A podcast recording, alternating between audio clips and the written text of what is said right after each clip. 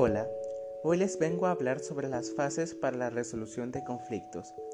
La resolución de conflictos, como cualquier habilidad social que puedan desarrollar los seres humanos, se aprende y se va desarrollando con la experiencia. Dicha resolución se realiza mediante un proceso en el que se encuentran las siguientes fases. Número 1. Descripción del problema y valoración de su identidad. Para llegar a la solución del problema es necesario describir en papel la situación conflictiva que implica. También se debe valorar el grado de incomodidad que genera, tratando de explicar por qué se produce tal intensidad en el conflicto.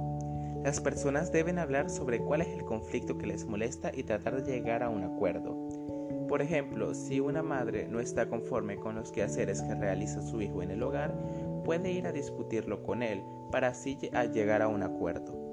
Número 2. Especificación del problema. Detallar los componentes de la situación y las respuestas que los individuos puedan tener. Si el niño sabe de lo que le va a ir a hablar su mamá, tiene que aceptarlo y tratar de debatir con ella sobre su punto. Número 3. Redefinición del problema. Implica ver el problema desde otro punto de vista diferente al personal. Es necesario buscar información objetiva y cambiar cualquier dato que no se relacione con el problema. También se debe añadir información que se ha encontrado a través de la redefinición del problema.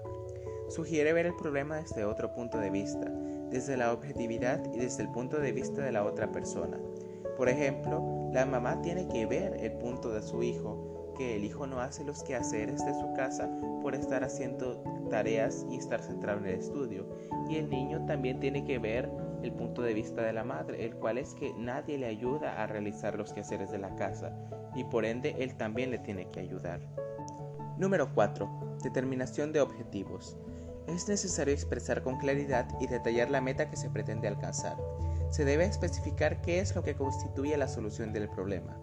Se tiene que saber cuál es el objetivo y lo que se pretende alcanzar con la resolución final del conflicto.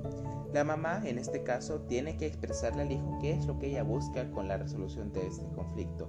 Igual el hijo le tiene que expresar a la mamá qué es lo que él busca que se dé con la resolución del conflicto. Número 5. Búsqueda de alternativas. Para encontrar la solución ideal es necesario buscar diversas opciones. El objetivo es aportar ideas diferentes, aunque éstas parezcan raras. Solo de esta manera y viendo todas las alternativas posibles se puede llegar a una solución. También se pueden combinar las ideas para aportar a dicha solución.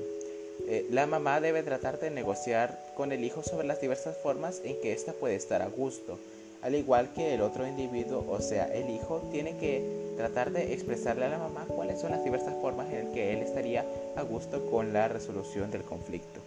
Número 6. Valoración de las soluciones y selección de las más adecuadas. Es necesario evaluar las alternativas para seleccionar la más adecuada. Ya una vez establecida la solución, se plantearán las acciones y se conocerán los obstáculos que puedan surgir, para saber cómo superarlos.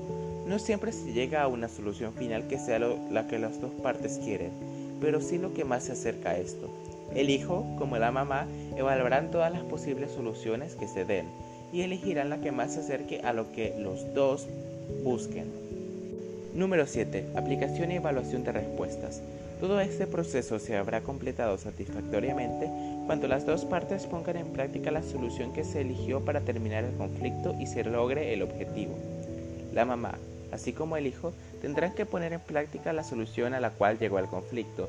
Siempre se tendrá que cumplir con lo que se estableció, para así terminar de una vez por todas con dicho conflicto.